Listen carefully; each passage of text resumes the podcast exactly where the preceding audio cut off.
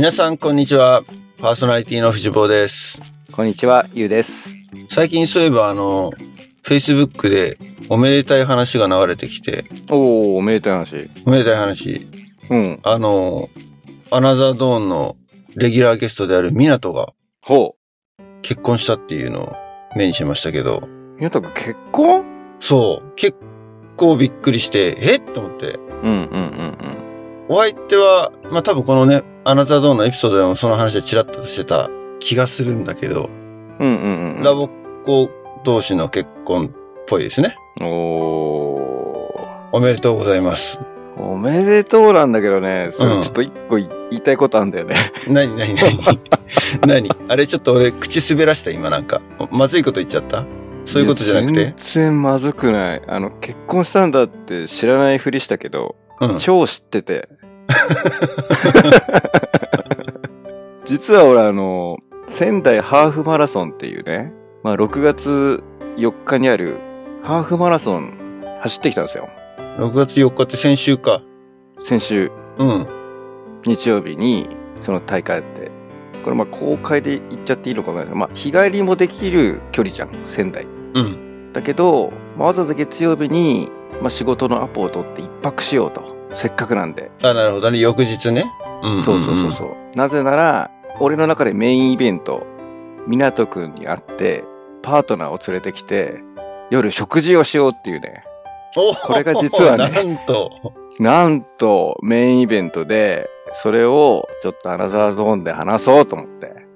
え、ちょっと待って、それはなんだ、卵が先か鶏が先かみたいな話だけど、港がいる、結婚したから仙台マラソンに行ったのまず、正直、現時点では縁もゆかりもないところで、いきなりハーフマラソン行こうって言って仙台行くっていうと、やっぱり何かつけたいじゃん。あ、じゃあマラソンが先なんだ。マラソンで仙台ハーフマラソンに行こうっていう企画が上がったのね。企画が上がったっていうよりもこういう大会があるよ。で、その時に、あ、そうだ、湊くんに会える。そういえばね、そこら辺で結婚するみたいな話を、まあ、連絡取っててしてたから、もうお祝いだと。だから実は俺の中で、その仙台行くっていうのは、港夫婦をもうお祝いしに行こうっていう気持ちで、その仙台出張っていうものを作ったっていう。なるほどね。はじゃあ会ってきたわけだい。。なんと、いやー、前日かな。ゆうさんすいませんと。うん。僕に出張が入ってしまいましたと。会ってないのじゃあ。みいや、俺が出張入れて会いに行ったのに、湊くんが出張でいないっていう。もうこれどういうことだと。もあ、じゃあ奥さんだけ会ったってそんなわけじゃないよね。う、まあ奥さんだけ会ってもいいけどさ、どういう会だみたいな。あ、どうもみたいな。まあ一応ラボっ子同士だから。まあ僕同士だからね。うん。まあね、カレッジもね、繋がってるっちゃ繋がってるしね。いや、結局、湊くんに会えず。そういうオチいやいやいや、そう。会ってないんかい。そうなんですよ。だからもう、ちょっとこれ公開で喋るしかないなと思って。もう、なるほどこれは、そう、湊くんから、まあね、これどういう、今度オファーが来るのかね。いや、横浜行きますよって言ってくれるのか、もうなかったことになるのか。これはちょっとね。楽しみだよね。うん。これをもし聞いたら港、ゆうに連絡取ってあげてください。本人に言えない人みたいになってんじゃん、これ。そうなんです。まあまあ、だから楽しみがね、ちょっと伸びたっていうことで。なるほどね。はい。うんあの、アナザードーン、港を追っかけてますからね。はい。人生をね。ごめんね、ちょっと。あの、ゲストをほったらかしでこの話をし続けるのもちょっとあれなんだけ 今ゲスト待たせてるからね。ど、待たしてるからね。あのー、マイドンをお呼びしたいと思います。まずはですね。はい。前回から引き続きゲストに参加していただいてます。YouTuber マイドンです。この出会いはロンドンディズニー。どうも、マイドンです。こんにちは。こんにちは。こんなにゲスト待たせた回はなかなかないよ。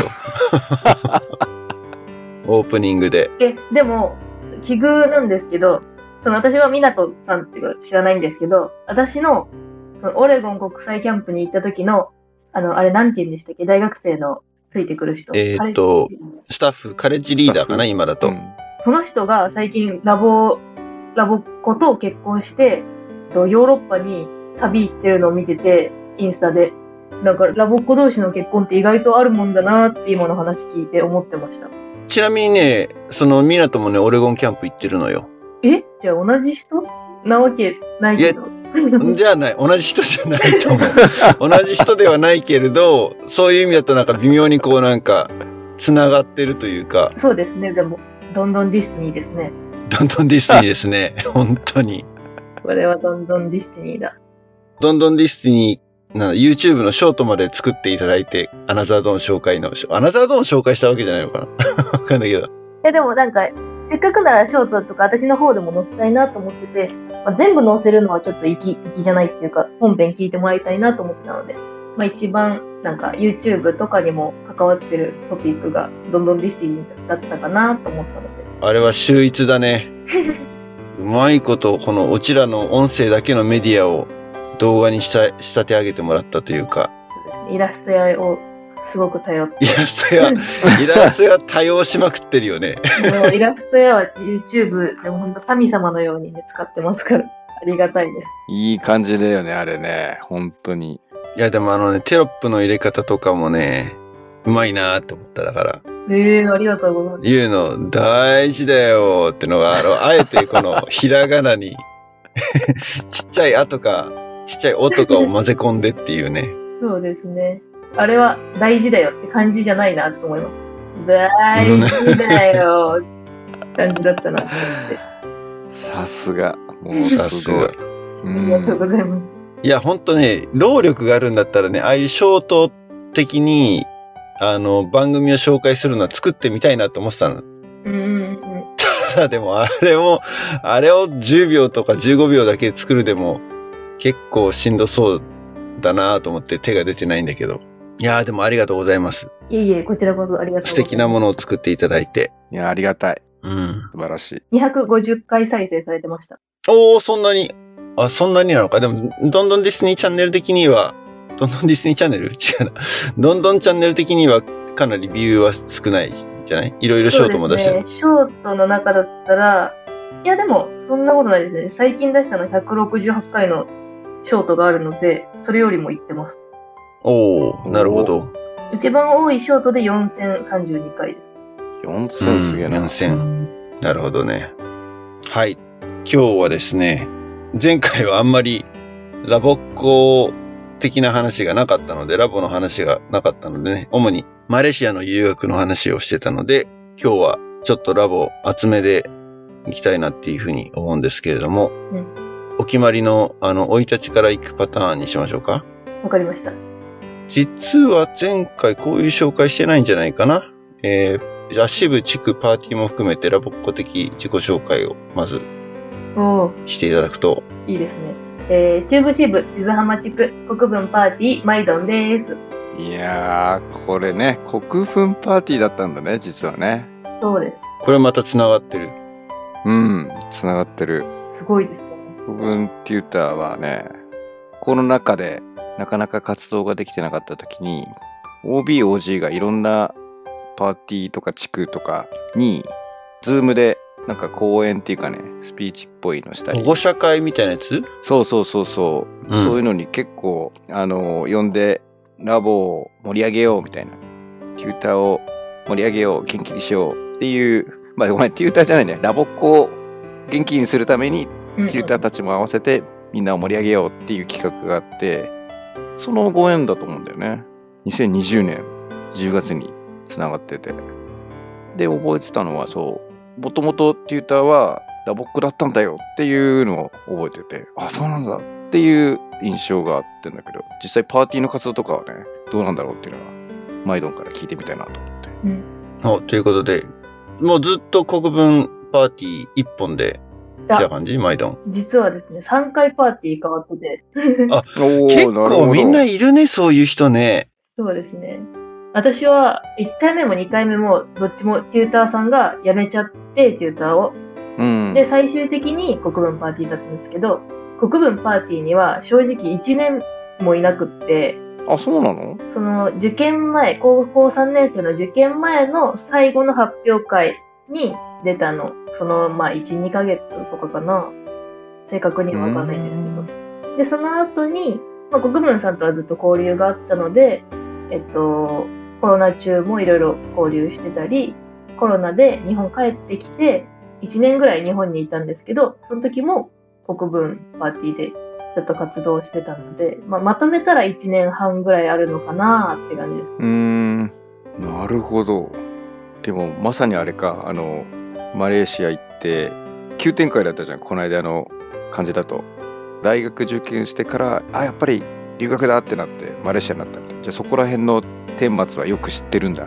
知ってます。それこそ、まあ、受験の話とかは別に国分さんにする、するもんでもないっていうか、まあ、そこは別にラボとは関係ないかなと思ってたので、そこまで話してなかったんですけど、結局留学がしたいってなった時に、国分さんの息子さんとかが留学されてるのを覚えてたので、それを相談しに行って、で、留学エージェント紹介してもらって、で、マレーシアが決まったので、結構それはきっかけになった人っていうか、留学ってこういうことだよってちゃんと教えてくれた人ではありますね。なるほどう。ーん。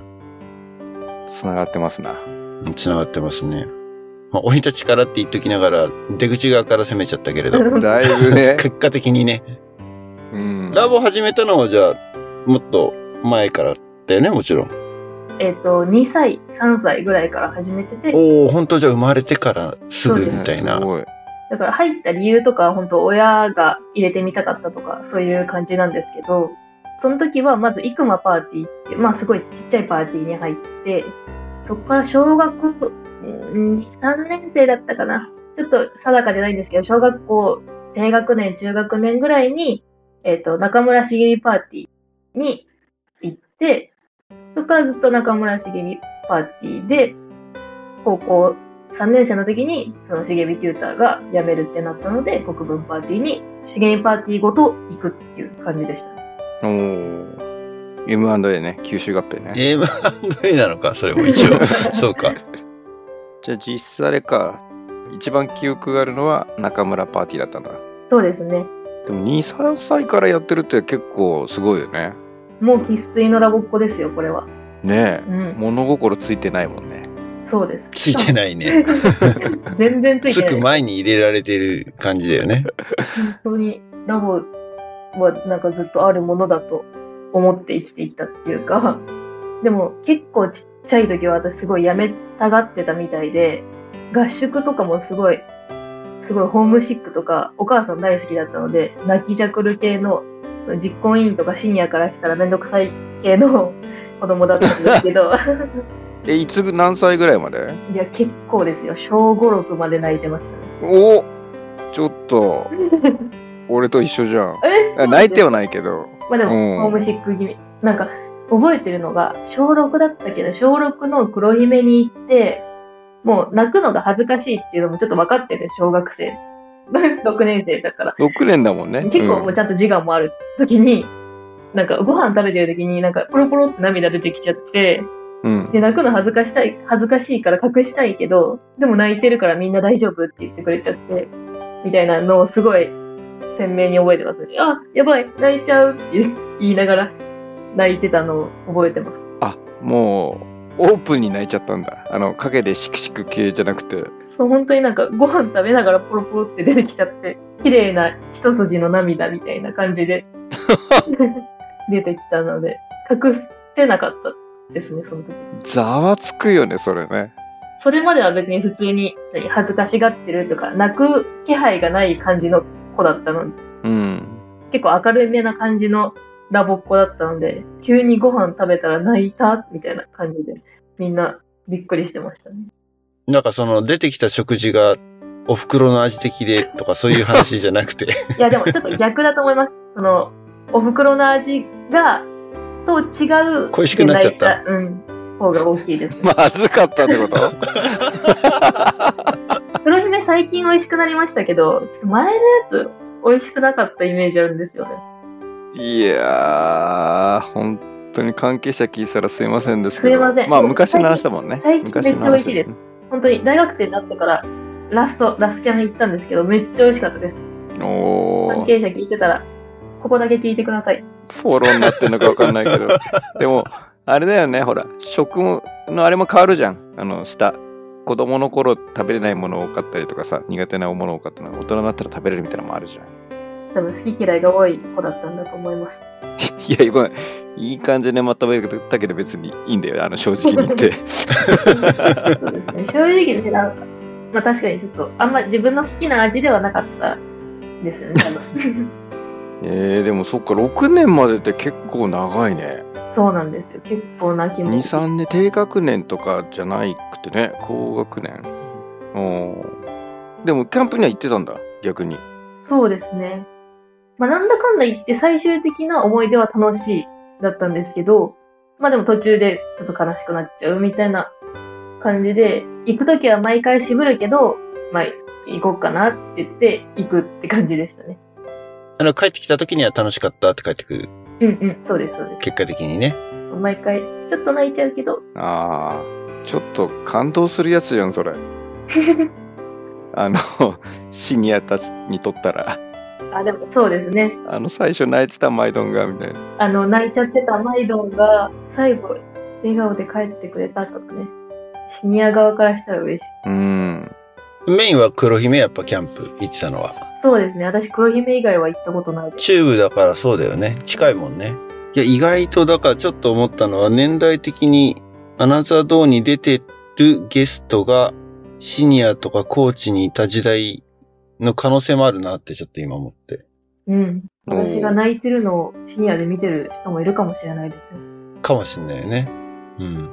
だってそれこそほら U のパーティーの子たちとか、うん実はどっかで繋がってたりとかあるかもしんないよね。ああ、そういうことだね。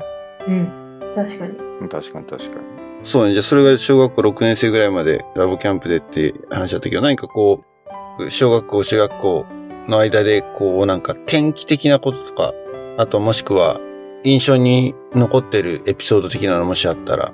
まあそうですね。小学校の時、チアダンスをやっていて、そんなラボ一筋というわけではなかったので、そう、しかも、キャンプで泣いてるぐらいですから、小学校まではそこまでラボのめり込んでることじゃなかったんですけど、中1の時にやっぱオレゴン国際キャンプに行ったのは大きかったですね。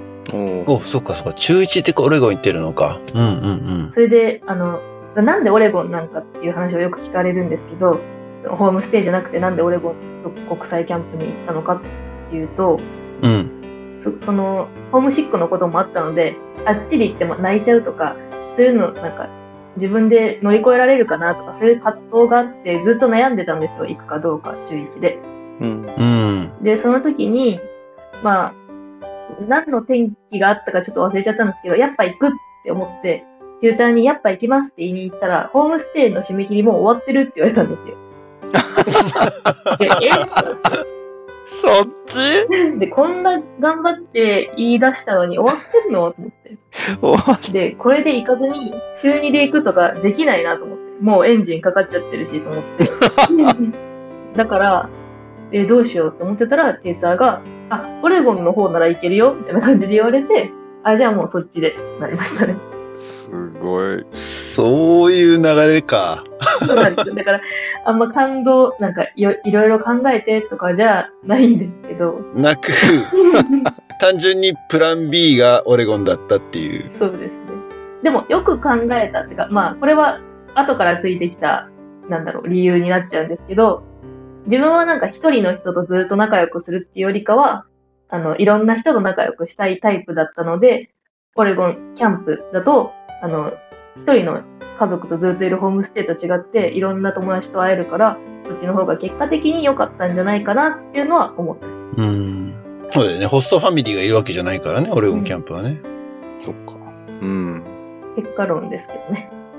うん。え、オレゴンキャンプの話は前回そんなにあんま掘り下げなかったけれど、うんオレゴンキャンプダイジェストで、こう、ちょっと紹介してもらうとどんな感じでした今、まあ、だいぶもう記憶的に遠くなってるかもしれないけれども。ダイジェストか。えっと、大きく言うと、オレゴンをぐるっと、バスとかいろんな方法で旅していくんですけど、印象に残ってるのは、えっと、テント張って、女の子4人で一緒に日本人2人とアメリカ人2人で一緒に寝たんですけど、その時に恋バナしたこととか、うん。恋バナすんだ。うん、するか。そしたら英語で？英語でだでしたね。そりゃ、そうですよね、多分。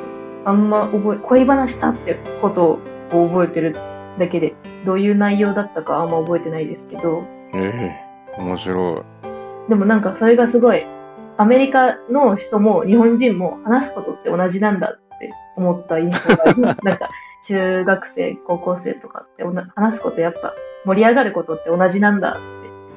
思いましおお、もし、そういうことね。そうか、でも YouTube でもなんか、あの、国際交流日記た。うんうん。を読み返してっていう、まあ、この前のエピソードでも紹介したけど、あるから、結構鮮明に記憶はあったりするのか？そのおかげで。そうですね。まあそう。その日記に書いてあることはよく覚えてますね。確かに。うん。あとは、あとなんだろう。でも確かに、あの YouTube で言ったことがやっぱ鮮明に覚えてるな。今思い出したのも、 banana slug っていう、すっごいでっかいナメクジ banana slug ね。のこととか、生で見た？見ました。舐めてはないですけど。あ、な、舐めなくていいと思うけど。ちょっと怖くて。怖いよね、あれね。ユウは見たことないかもしんないけど、見た見たことある？バナナスラッグ。ない、ない。すっごい、ほんとバナナみたいだよね。うん。本当にバナナ。スラッグだからナメクジなんだけど、生き物的には。うん。日本で見るようなナメクジって、それこそなんか、プランターとか、鉢の下、植木鉢の下に、ゴニョゴニョっていて、うん。まあ、せいぜい小指の爪が第一関節ぐらいの大きさじゃん、でかくても。小指ぐらいかな、でかくても。うん。あのね、でかいのになるとほんとね、バナナサイズなんだよ。ええでかすぎだね。マイドン見たのどんぐらいだった？ちなみに。私もでも、バナナ、まあ、こ、小ぶりのバナナぐらいです。無理の。モンキーバナナぐらいうんうんうん、そんぐらいです。は、まあ結構ザラにいる。え、ザラなの？モンキーで。モンキーバナナぐらいだよ。でも、大体そんぐらいじゃない？普通サイズですね。普通のバナナはちょっとね、俺も盛りすぎた。ごめん。普通のバナナはでかすぎだよ、それはちょっとね、盛りすぎだけけど、引くけいやいや、俺、勝手に脳内で弾いてた。ど。いや、でも、本物見たら引くと思いますよ。本当？10センチ、15センチはいくよね。うんでもでかいよ。よね、ちょっと。でかい。なんか、ナメクジって感じしないですもん。そうね。海、海牛あー、そういう感じか。ああ、そうだね。ウミウシに近いかも。もっとキュッとした芋あ海牛みたいな。海牛も十分ね、肝側だけどね。なんかちょっと可愛げあるじゃないですか、海牛まだ。まあ、海にいるからかな。でも、ウミウシってわかんないけ、ウミウシって実はめちゃくちゃちっちゃいからね。え、そうだっけ？でかいイメージがある。いえいえ、俺はダイビングしてたから知ってんだけど、ウミウシって見つけるのめちゃくちゃ大変なぐらいちっちゃいのよ。あ、そうなんだ。うん。知らなかった。私、バナナスラックぐらいのデカさだと思ってました。なんか、いやいやいや手のひらサイズぐらいのイメージがあった。そうだ、図鑑とかで見ると拡大してるからそういう風に見えるけど、あんなでかいのが、あの、泳いでるっていうか、そのバランサーぐらいでかいのがいるわけじゃない。あ、そうなんあ、ですね。そ知らなかった。そう。全然、あ、でほら、水中だから、こう、膨張して見えるじゃない。あ、確かにう。う確かに。ん。だからね、大きく感じるんだけど、実際は、あの、ナメクジよりちっちゃい。えー、下手したら知そらなかった。全然ちっちゃいじ。ゃあまたう。、えバナナスラックとは違います。ただ印象的にね、印象的に、まあでも、見た目の感じはあんな感じに近い。ー、なるほどね。そう、俺も最初見た時はもうびっくりした。なんだこりゃって思ったもん。うんバナナスラック。いやちょっとあのー banana slug 引っ張りすぎじゃない？大丈夫引っ張りすぎだね。引っ張りすぎだねごめんごめんごめん。いや、俺だってオレゴンがもう恋バナと banana slug でし 頭の中埋まっちゃったからさ。うん。娘が行きたいって言われた時にちょっと、うーん、オレゴンかってなっちゃいそうだけどさ。でも大自然ですごいんでしょ？キャンプとかもう景色とか。すごいですよ体験場は。うん。あと、いろいろなんか結構ちゃんと化石の話とか、あと、この針葉樹林とか、なんだろう、ちゃんと、うん、自然に対しての授業、授業って言ったらちょっとあれですけど、そういううん。お話とか、先住民のお話とか、そういうのもちゃんとしてくれたので、おえっとレクチャー系も入ってんだ。うん。あと、英語レッスンとかもありましたよ。あら。うん、どういうこと？英語レッスンって。なんか、うんと、レベル別にグループ分けしてくれて、で、あっちのアンバサダーたちもレベル別にこう配置してくれて、で、私は多分一番下とかだったんですけど、な、何やったかとかあんま覚えてないですけど、簡単な、ハローとか、ハワイユーとか、アッポぐらいしかやってないかもしれないんですけど、英語レッスンしましたね。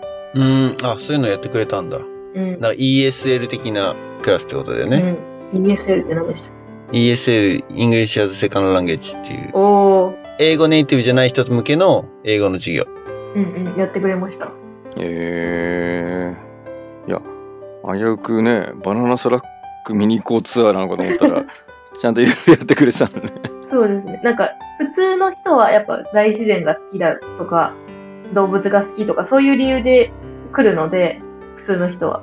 うん。だから、うんと、そういう人向けのちゃんとコースになってたり、そういうことが知れたりとか、化石掘ったり、な、なんだろうあれ、マガタマじゃないんですけど、なんか綺麗な石掘ったり、そういうのをたくさんしましたね。化石を掘るって何化石、なんかここ、この石からいっぱい化石が掘れるんだぜ、みたいな石をボンボンボンって渡されて、で、なんか、うん。トンカチみたいなやつで、カンカンカンってやって、で、化石掘ったりしました、ね。おー。えー、面白い。それ誰か見つけたの？見つけたら大発見だよね、でもね。でもなんかここには結構いっぱいちっちゃいやつがいるみたいな石から持ってきたんで、結構簡単に見つけれました。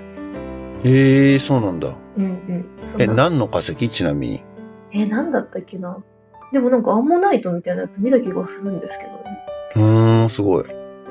でもあれかな、ちょっと記憶改造してるかわかんないけど。記憶改造？でも、なんか掘った気がします。なんか三葉虫みたいなの、よくある系の、うん。そんなハードル高くない目の、レベル低めのやつを取った覚え。あります、ね。人によっては化石って言うと恐竜に直接行っちゃう人もいるからね。うん確かにね。うん。うん。微生物、微生物じゃない、昆虫ぐらいの、そういうやつを掘った気がします。あとは、国際交流全体で、なんか、あれがあったんですよ。3つのお土産？だっけ？なん三か、つのお土産、自己紹介アルバムと、そうそうそう、あの、読み日本の文化紹介するのと、あ、姿りか。そう、姿り。そういうのをやるとこがなかったので、私たちはホームステイとちょっと違ったから、うん。なんか、一気に日本食作る日みたいな、そういうのもありました。ん？キャンプの中でそれをやったってこと？うん。今から、あの、自分の持ってきたお土産を見せる時間です、みたいな時もありましたし、で、今日は日本側の、えっと、参加者がご飯作ってあげる日です。そういうのもくれました。うーん、そうなんだ。まあでも、オレゴンキャンプ自体が結構もう歴史がすでに長いよね。うん、きっと長い。マイドンが参加した時はでも中学生、あ、でも10年ちょっとぐらいなのかな、そしたら。そうですね、今からちょうど10年前です。長いよねって言われても知らないんじゃないの？俺らがまだ現役の時に紹介ぐらいだよね。そう、俺らが現役の時に始まったんだよね、オレゴンキャンプが。じゃあ、すごい長い歴史ですね。おいおじいちゃん扱いすんな。いやいやいや、だから、だから、ちゃうちゃうちゃうちゃうちゃうちゃうちゃう。んどういうことどういうこと？だってうちらが大学生の時に始まった。でしょ？で、でもマイドンが行った時は中学生だったんでしょ？そうです。ってことは、12、3年目ぐらいの時だよねってこと？当時ね。当時。うーん、そうですね。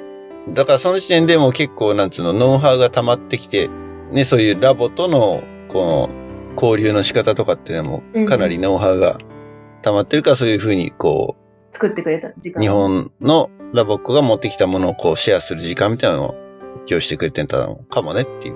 うんううんん。でも、それは感じました。なんか、かなんて言うんだろう。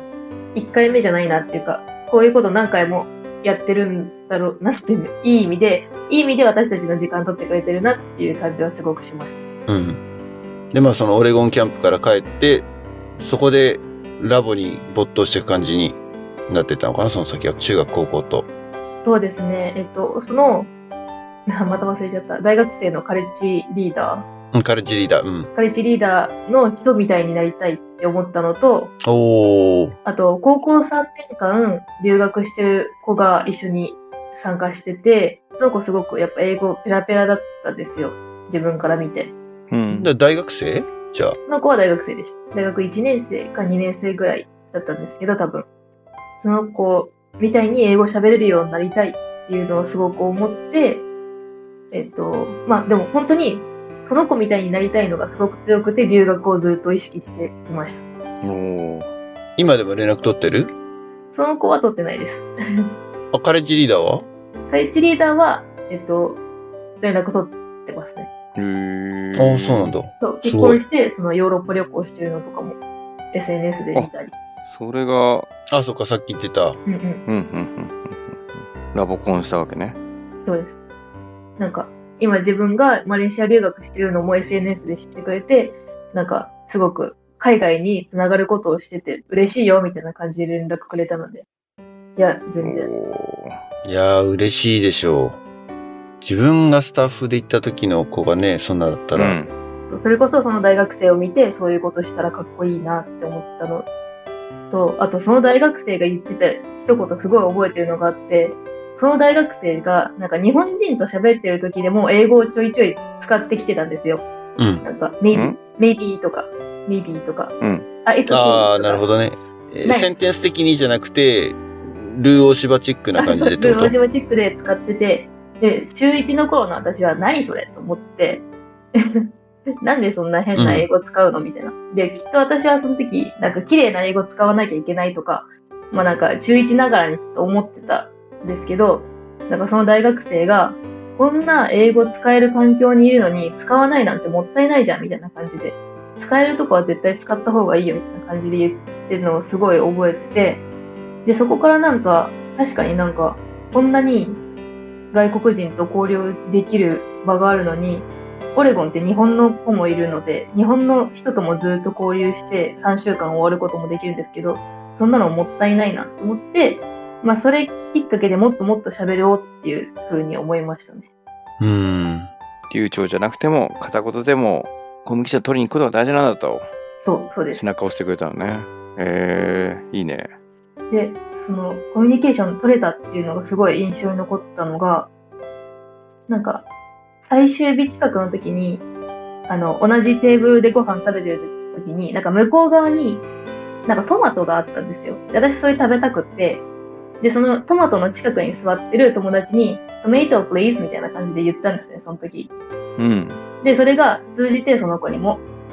で、なんか、英語すごい上手くなったねって言ってくれたんですよ、英語で。うん。うん。で、それをすごい感動して、自分の英語を通じて、しかも上手くなったねって3週間で言われたと思って、うん。で、こんな海外の人となんか喋ったり、コミュニケーション取るのって嬉しいんだと思って、もっと英語喋れるようになりたいなって思ったのが、今の留学につながってるのかなって思います。うーん、なるほど。あー、来たね。これキーワード。トメイトプリーズ。トメイトプレイはそっち？あー、そ、そこじゃなかった？キーワードって、そっちか。うんうん。もう藤坊の仕事楽だよね、今回ね。どういうこと？え？タイトル。タイトル、タイトルトメイトプレイズでそっち、そういうことか。いや、 banana slug かもしんないよ。 Banana slug は俺ちょっと、あれじゃん。 Tomato, please がいいと思うね。あ、そう。サジェスチョンありがとうございます。うん。その、優しいですよね。なんか、小学生の子が、 Tomato, please って言えただけで、英語上手くなったねって言ってくれたその子もすごく優しいし、うん。なんか今考えればすごいあったかい話だなって思う。いやー、やっぱりこういうちょっとしたきっかけだよね、本当に。これで最終的にね、留学まで至ってるわけだからね。う。うんん。やっぱ中学1年生のその経験、原体験がかなり大きいよね、やっぱね。うん、絶対に大きいですね。で、その、カレッジリーダーの、まあその英語の部分だけじゃなくて、なんかまあリーダー的な部分、シニアっぽい部分、うん。そういう部分もかっこいいなと思って、その、自分も、まあ、カレッジリーダーだけじゃなくてシニアとかコーチとかそういうのをやっていきたいなと思って、中学からもっともっとラボに参加しだしたっていう感じですね。うんう。ん。うん。うん。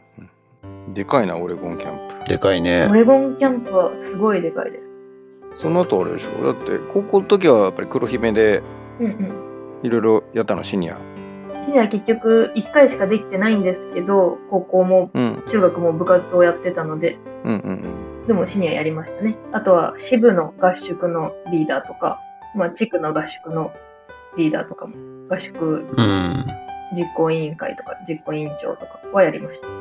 で、そっか、それでもう大学生は留学しちゃってるから、まあ、ラボ自体は高校までってことなのね。そうですね。うん。うんとコロナで日本一回帰国した時もラボもう一回入会してやってたんですけど、なんか支部活動とか地区活動で途中からあんま入れない感じになってたり、あとそれこそコロナであんまり活動が活発じゃなかったので、えっとパーティー活動だけだでしたね、大学生は。うん。今、そして、こう、マレーシアで留学をしていて、うーん、オレゴンキャンプに参加していた時の自分に、今自分がこう、大学生として何か言いたいことがああったら、何を言う？その未来の自分から、CD もっと、CD もっと聞いた方あ、がいい。CD もっと聞け。知 ライブラリーねった激励系か。うんそうなんですよね。ラボ自体はすごい好きだったんですけど、テーマ活動も好きだったんですけど、CD 聞くのはあんま好きじゃなくてずっと、うんこの、じゃあ発表会でこれやるよって決まってたから聞くとかは、とか、自分のナレーションここだからそこばっか聞くとかはあったんですけど、なんか結構すごい人っていつもかけてますとか、そういう感じの子もいるので、そういうのにはあんまなれなかったですね、自分は。うん。まあ、俺もそうだったけどね。自分のパートしかほとんど聞いてなかった気がいや、する。でもそうですね。なかなか、大学生になってキャンプとか行くってなったらもう、なんつうの、フルで聞きまくるみたいなのはしてたけどし。なきゃいけないから。うん。それ以外は、まあ結局そういう聞き方だった気がするし、まあ、長い人生で見たら、そんなになんか 重要じゃないって言い換えないんだけど。うん。まあしてた方が楽だったのかなどうだろうな今、そうやって、その、中学の頃の自分に言いたいのは、言いたい理由は、その、発音ってやっぱ、ちっちゃい頃に聞いてるものがでかいのかなって、今思うってて。やっぱりなんか、よくライブラリー聞いてる人って、発音いいなっていうイメージが自分の中であるんですよ。うんだから、なんか今結構自分の発音が日本人チックなのが、まあ、コンプレックスっていうか、直したいポイントなので、あの時もっと聞いてれば、もっと簡単に発音がネイティブ寄りになってたのかなっていうのはちょっと思っちゃいますね。うん。まあそれはいろいろ、ちょっとね、俺も思うところあるけどね。俺はもうアメリカに10年以上いるけど、うんいわゆるその、日本語なまりは、まあもう抜こうとも思ってない。うんうん。でも私も最近、そっち寄りにもなってきました。なんか半分半分って感じ。うん。っていうのは、まあマレーシアにいてもそうだと思うんだけど、うん。それぞれバックグラウンドが違う人たちがいろいろいるから、うんで、彼らも全然その、出身に応じた鉛があるんだよね。うん。うんでもそれを誰も気にしてないし、そのネイティブ的な発音がいいっていう風になんかこう、神話化してるのは日本人だけなのかなっていう気もしたりする。それは、そうですね。本当にもう自分のエゴだけで自分がネイティブっぽく話したいって思っちゃうだけだろうなっていうのは思ってます。うん。マレーシアに住んでて自分の日本人なまりが嫌いだから喋れないとか、そういう悩みはもう結構とっくになくなったんですけど、やっぱり心の奥隅ではネイティブっぽい発音で話したいっていうのはまだ思っちゃいますね、時々。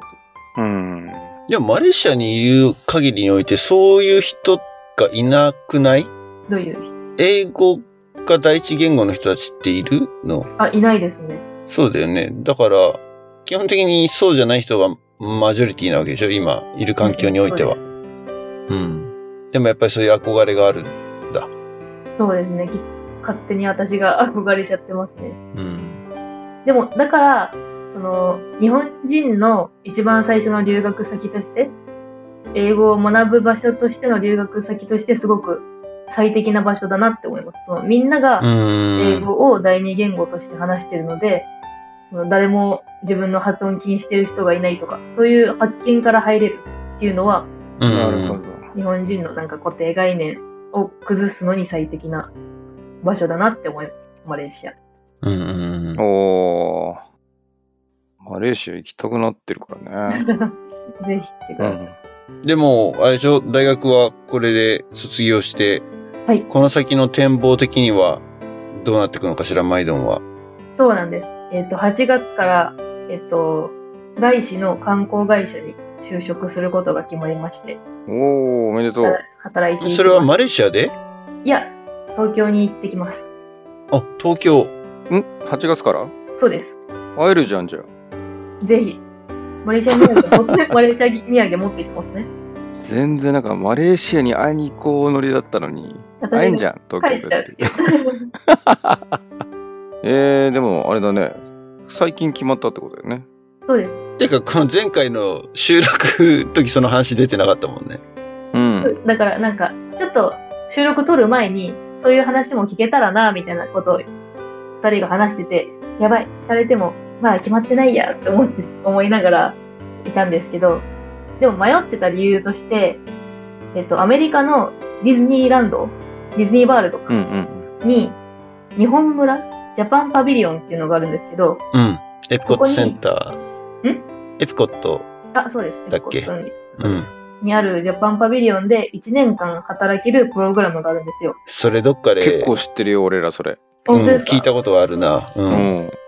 まあ、それのウェイティングリストに入ってて、うん。2024年まで有効な。うん。で、なんかパスポートの、あの、期限が足らなくって、結局今年の採用は無理で、ウェイティングリストに入れておくね、みたいな話になってて、で、じゃあ日本で就職するか、そのウェイティングリスト、えっ、と、来年の、その、ディズニーのプログラムに参加するまでバイトしたりするかとか、そういうので悩んでたんですけど、その今就職できるってなった会社は8月から働かせてもらえるので、なんか、まあ新卒でしっかり働けるし、うんと、ウェイティングリストに載ってるだけなので、その完全に来年そのプログラム参加できるよって決まったわけじゃないから、あやふやなんです。だから、うん。うん。うんと、正式に決まるまではちゃんと職があるし、もしかしてその来年行けないってなったらそのお仕事を続ければいいし、みたいな感じで、結構いい形に収まったかなって思ってるので、うん、うん、うん、いい選択ができました。おー観光。この外資なんだね。そうです。7割外国人って言ってました。へえ、すうん。ごい。おお。それ観光は何？日本国内の旅行がターゲットなの？それとも海外旅行がターゲットなの？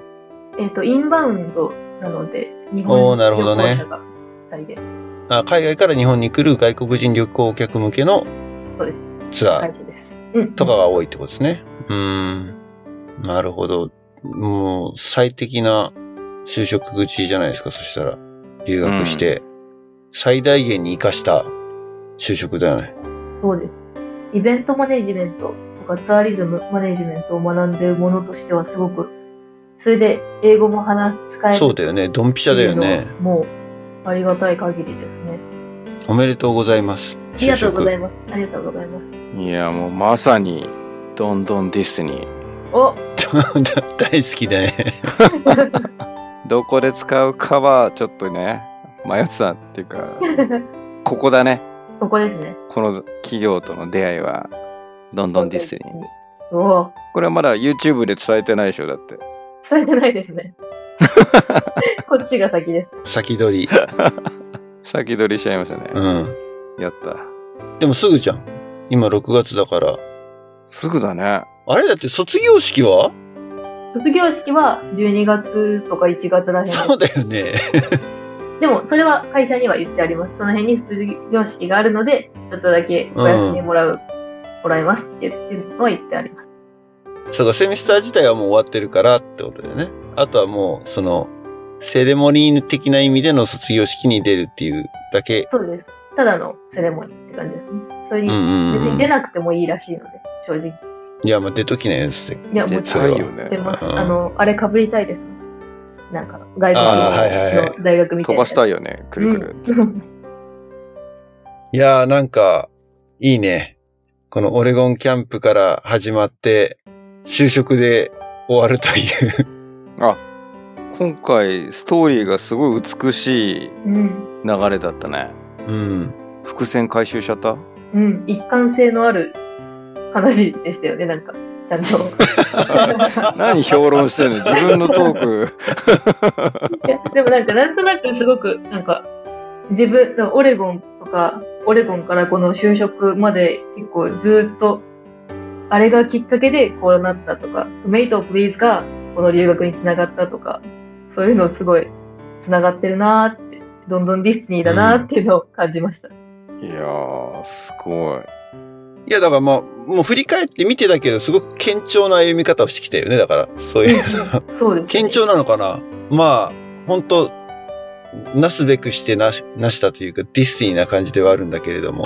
うんちょっと堅調じゃないよだってあの本当はホームステイ普通に行こうとしてたのが オレゴンになってさ あまあまあまあ、まあそうか。そこは、そこはそうだね。でもオレゴン行ったことがトリガーになって、その留学へっていう道が開けて、うんそう頭に入れて、それをちゃんとこうなんか、ある意味、自分の思い描いた通りに実現していってるのが素晴らしいなっていう。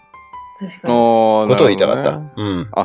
そういうことね堅調ってちょっと言い方が良くなかったかもしれないけど、そう。いやなんかすごい俺からは波乱万丈感がさ強くてその なんかそのきっかけがたまたまね次につながってたっていうストーリーがねあるけどでも意図してないところからのね道がそうですね開けてるよね。正直、マレーシア留学も本当は日本の大学行こうとしてたけど、落ちちゃって、うん。国分さんに相談してってとこから来てるので、なんか結構、やばいってなってから、パッて道が開けるとか、そういうのは結構多い人生かもしれないですね。ああ、おー。ゆ、ゆうが好きなやつだ。ピンチはチャンス的な。そうそうそう。確かに。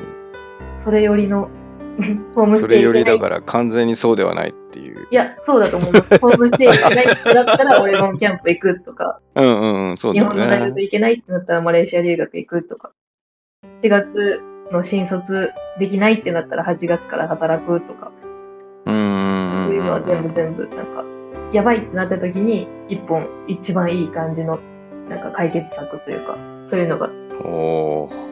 出てくるなっていう人生だなとは思います。うん。ある意味だからそういう王道的なところを行こうとしたときはちょっと待てをかけた方がいいっていう。流れがあるのかもしれない。マジョリティな道に進む、進みそうになったらちょっと待ってみようって。確かに、それはあるかもしれないですね。うん。マジョリティこれ、面白い大多数の道だぞって思ったら、ちょっと変な方向行ってみた方が、人生面白いかもね。いいことが起こるかもしれないですね。確かに私の人生でもそういいうや感じ。でもそれ言ったらあれだよね。黒姫キャンプじゃなくてなんか大山とか 行ってほしかったよね。なんでケツつけんなって。いやでもねいやいいいいと思うんだよね。なんかこのマレーシアに行ったっていうのは前回も言ったけど今回ねこのインバウンド寄りで外資に入っとくっていうのも絶対いいと思うんだよね。今後。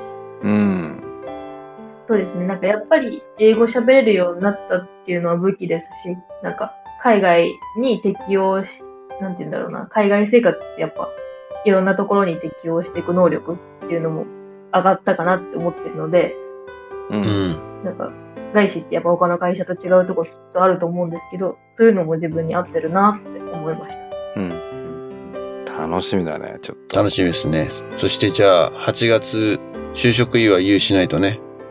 あ、東京に戻ってきた願いします。時にね。本当だよあうん、ちょっと待って。ね。どんどん、どんどんじゃねえどんどんどんどんじゃない。何？ごめんごめんどんどん？うん違う、ごめん、間違えた。うんマイドン、その、就職はいつからなの ?8 月具体的に。頭から？1日です。はい。お俺も会えちゃうかもしんないよ。え、すごい。なんと？8月、日本にいるよ。え、本当ですか？東京に。東京に行ってなかったけど。4月後半とかだと思うんですけど、でももう8月からは絶対に東京にいます。あのね、俺はね、今まあ、サンノゼにいるんですけど、えっ、と、7月の中旬からえ、日本に、ちょうどです。からって言うとあれだけど、んで、うんとね、すぐにね、ベトナムに行っちゃうのよ。あれ、すごいですね。で、ベトナムに10日間ぐらい旅行行って、息子と。で、うんと、まあ、7月の23とか4とかに帰ってくるかな。あ、でもその時はもう私いると思います。一応7月後半に行こうかな、みたいな話はしてるので。おじゃあ。これはちょっと、ついに、どんどん？ですにですねー 何締めようとしてた？大丈夫？え、でもすごい、すごい。ちょっとそれはじゃあ、実現したいと思うので、ぜひぜひ、 in person で会いましょもちろん。いやー面白そう。すごっ。え、ええ俺、あれだよ、7月23、24、富士山登るよ。あじゃあ静岡に来るんですか？全然そう静岡。私が東京にいるのに、う。静岡に、静岡に行くわ、そうか。私いない静岡に行くんですね。すれ違い、ちょっとね。じゃあ、この時に港区にも来てもらおうよ、ちょっと。え、私の会社、港区ですよ。そっち？ちゃちちゃない。港くんからの港よし間違え。た。間違えちゃった。仙台の港くんを港区に呼ぼう。ぜひ。港区。大丈夫。あの、おばあちゃんが横浜の方に住んでるから、港くんの。なるほど。そうそうそうそう港。くんの。うん。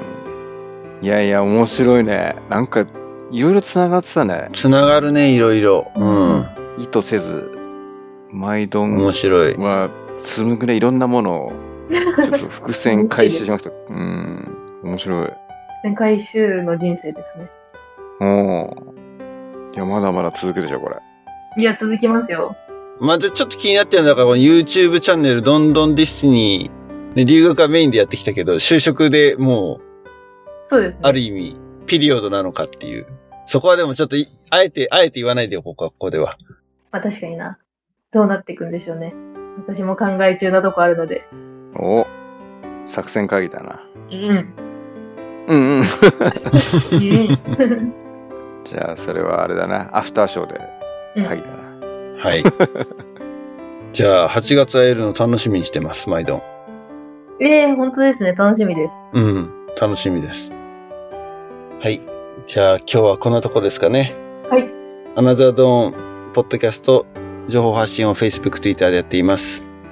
最新情報はそちらの方ぜひチェックしてみてください。あとはサポータープログラム、今日はこの後、えー、アフターショーでぜひ話したいというネタが言うから出てるので、えー、サポーターの皆さんぜひお楽しみにアフターショーですね。えー、毎月500円のサブスクライブ型のプログラムをキャンプファイヤーコミュニティというところでやっています。